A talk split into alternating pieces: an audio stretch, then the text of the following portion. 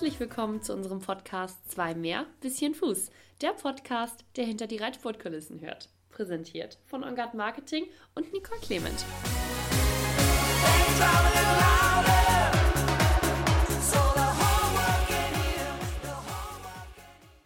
Herzlich willkommen zu einer neuen Podcast-Folge unseres Podcasts Zwei mehr bisschen Fuß. Nach bedauerlicherweise einigen ausgefallenen Stationen des FEI World Cups kommen wir jetzt mit einem richtig, richtig spannenden World Cup um die Ecke, denn wir sind an diesem Wochenende in Münster und äh, der FEI Dressage World Cup findet hier statt.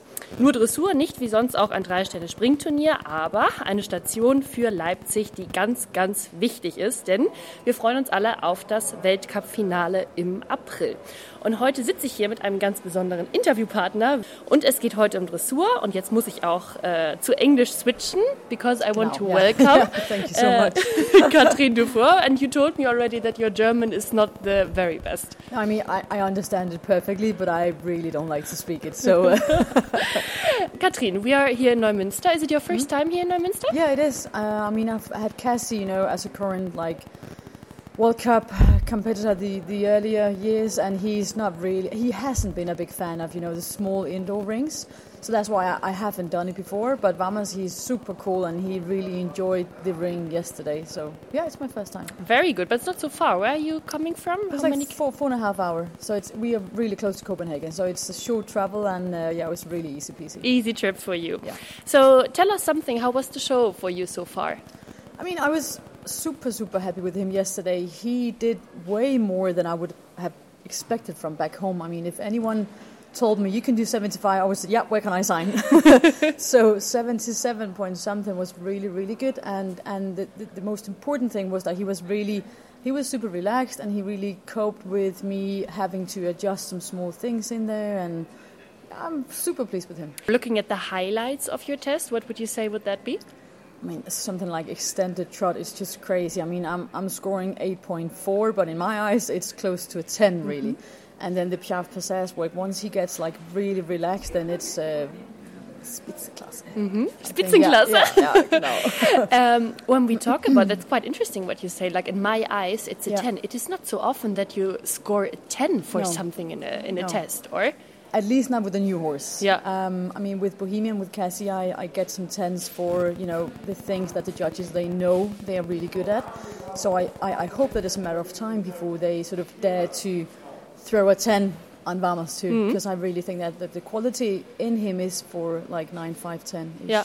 And talking about room for improvement, so to say, because we Mm. Are now talking like right before the World Cup, Yeah. uh, like the freestyle. Yeah. Uh, what would be your wishes to like improve for today? Uh, for today, like from to, from yesterday. Yes, exactly. If I could do exactly like yesterday, I'd be super, super happy because that was definitely everything he he can carry at the moment. So, so I sort of I brought a really difficult freestyle. When I saw the start field, I was like, no, I can't bring the old one. I better bring like a really difficult one. So I've actually um, brought Bohemian's Olympic uh, freestyle with me, which is super, super difficult. I think it's for a ten when it comes to um, difficulty of degree and.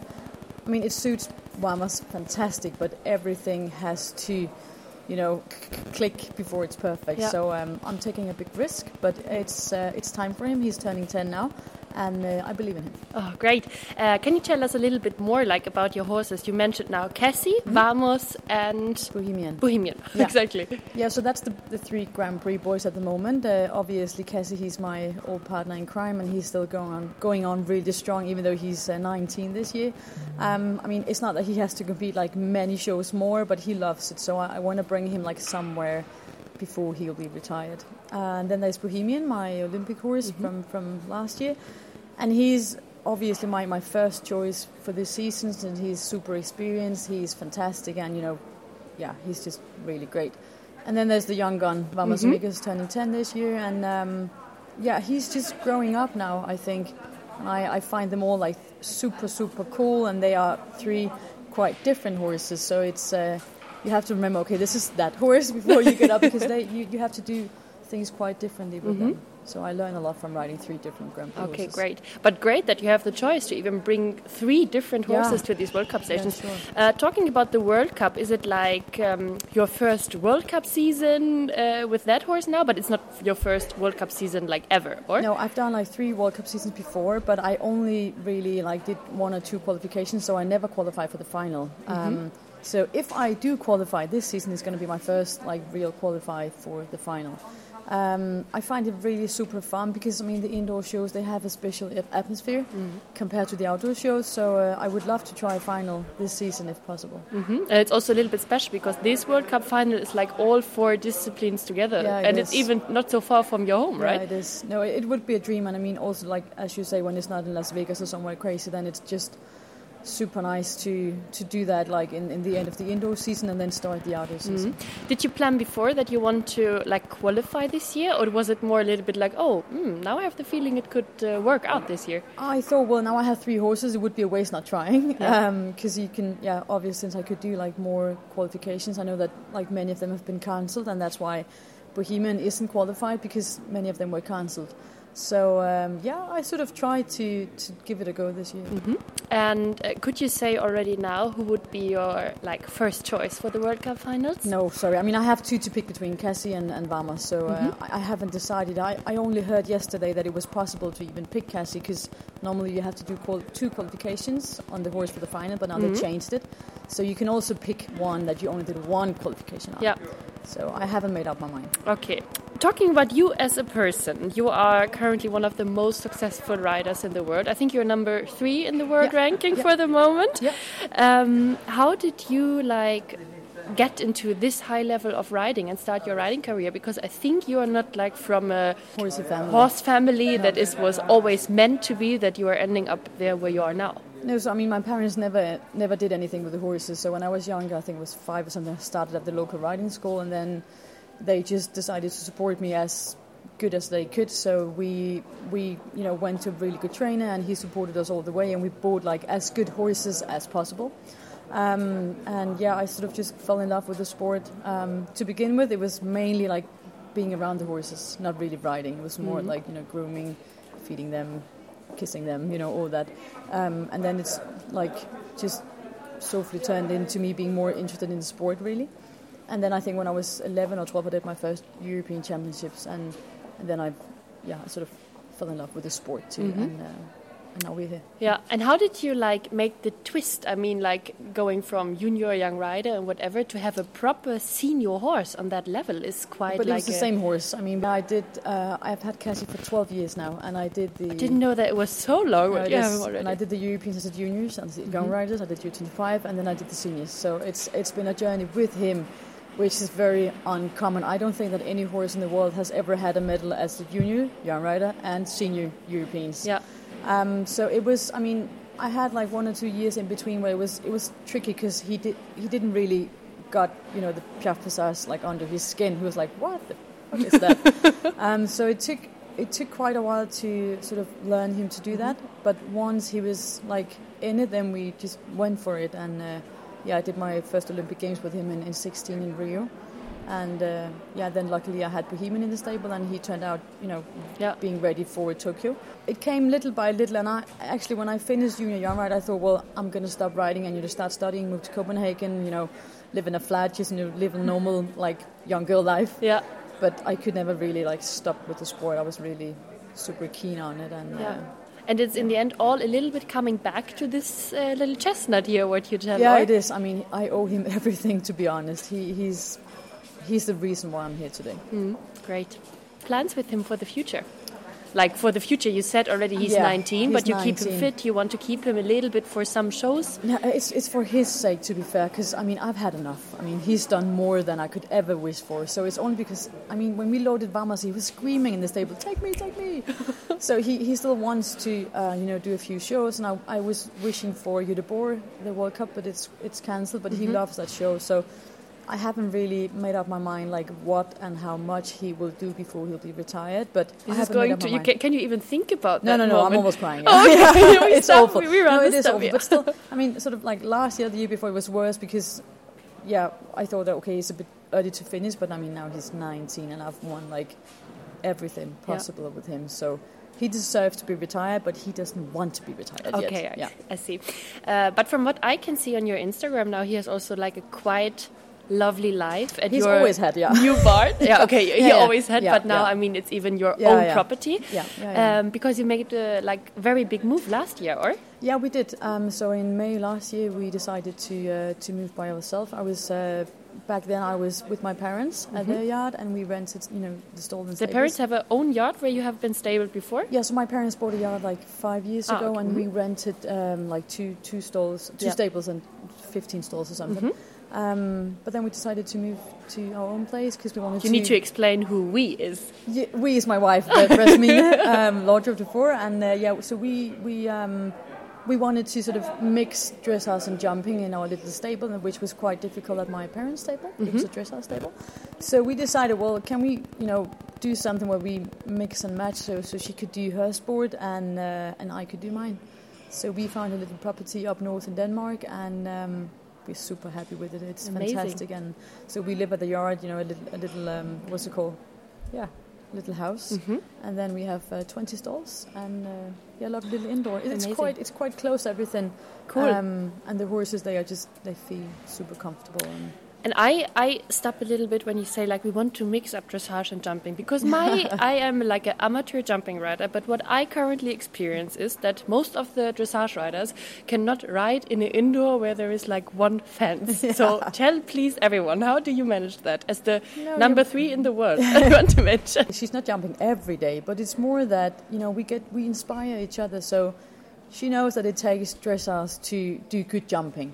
And I know that it takes cool dressage horses to do good dressage. I, I've tried to adapt into that, so we often do like pole works or have small cavalettes or even a fence, you know, and, and it makes them more cool and it makes them think that it's fun to go into the indoor school instead of just riding around and around and around, and around Yeah. every day. Yeah. And you know, with the same with with Rasmine, she can really feel the difference from doing like plenty of dressage work because suddenly she's bloody fast, you know, in the jump off because Yeah. she can turn and she can you know do this and that. Yeah. So we just inspire each other a lot and um, and find it super cool that we are able to sort of mix and match it. Yeah. Is it e- easy for you like to share everything together? So to say like it's your like private life, your relationship, it is your job, and it's it's like the big property and all the employees and whatever what you have. You share really a lot in your life yeah, together. I mean, we, we wanted that from the beginning because we we've been together like 24 seven since we, we met each other. So obviously it is like a big jump running a business, but we really we were aiming to have a life where we were not like apart like 10 hours a day and then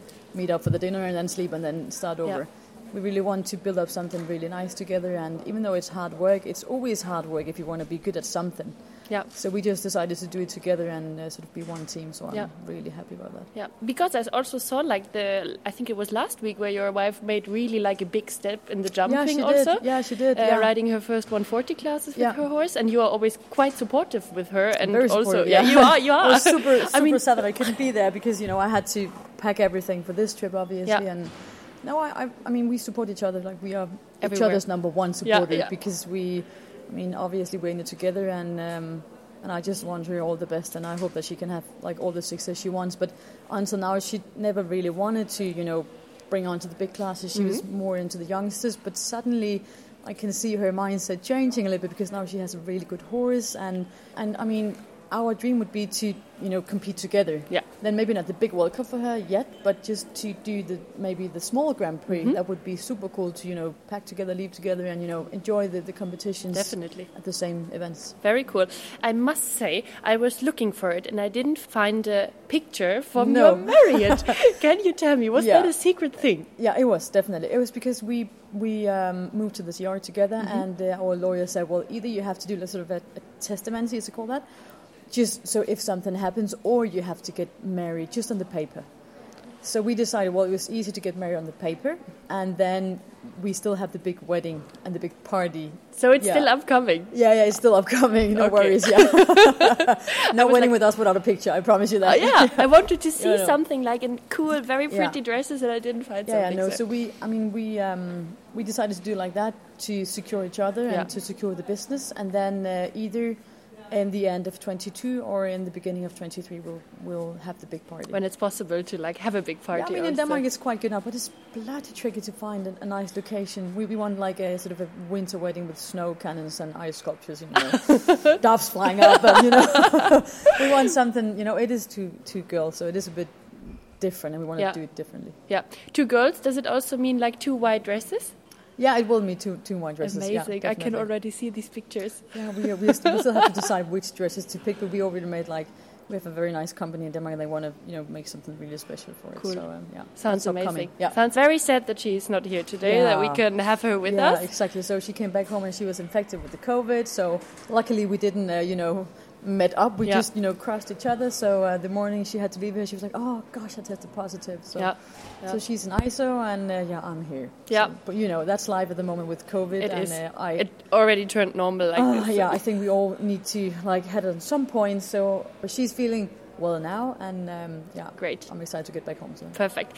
So, just a little twist back to the World Cup finals for the end. Um, If Vamos is going uh, well today and you're looking forward to the World Cup, um, is that like something that is on your goal or wish list to have a good result there? Because, I mean, you have already the biggest results with uh, taking part in the Olympics and being successful there, but this is something missing on your list, bucket list? yeah, I mean, it could be.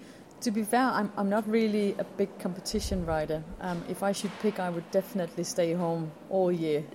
yeah, I'm really. Uh, if I should pick between training and competition, I would pick training for sure. I love training, and you know, to do the shows, it's nice if Rasmine is with me, but I hate being away from home. Really, I, I love being with her and back home. So that's also why we're dreaming about, you know, yeah, traveling together because I, I like to be home and I miss Yeah. them back home. So, but definitely, it, it is on my bucket list. And Home is a um, person, not a place. It's like the perfect, is, perfect made quote for It you, is isn't the it? team, yeah, it is, yeah, and it's the person definitely. So, um, yeah, but I'm I'm really hoping for the finals, and now when I have three horses, um, I have to do it. I think. Mhm. yeah, definitely. Is there already like a goal that you say, oh, if I'm going to compete there, then I want to reach like a top five placing or whatever? Or don't you make like such these goals? Um, no, I mean it's way too early because first of all it comes up to like what horse will I pick, and there's different goals for the different horses. Um, I mean Cassie, he's super experienced with the freestyle, and I've done one freestyle with Vamos. I think one. Yeah, I think only one, maybe. and then you bring your Olympic freestyle yeah, yeah, today. sure. Yeah. I'm thinking, what am I going? Yeah, what am I doing now? Yeah. um, so it comes up to the. It comes down to the horse really, Okay. and um, yeah, and up to the. You know, it's also like what shape are the horses in? It's still like one and a half months to go, so Okay. I'll take it day by day. Okay, perfect. So I think, I hope that you keep us updated on your social media. You- Uh, you can, I'll guarantee you that. and we are all crossing fingers for your like maybe second or something freestyle with Vamos Yeah, today. yeah. yeah Thank you so much. I'm Yeah. super- Thank you so super much for the interview, Cathrine, and we hope to see you in Leipzig then. I hope so too.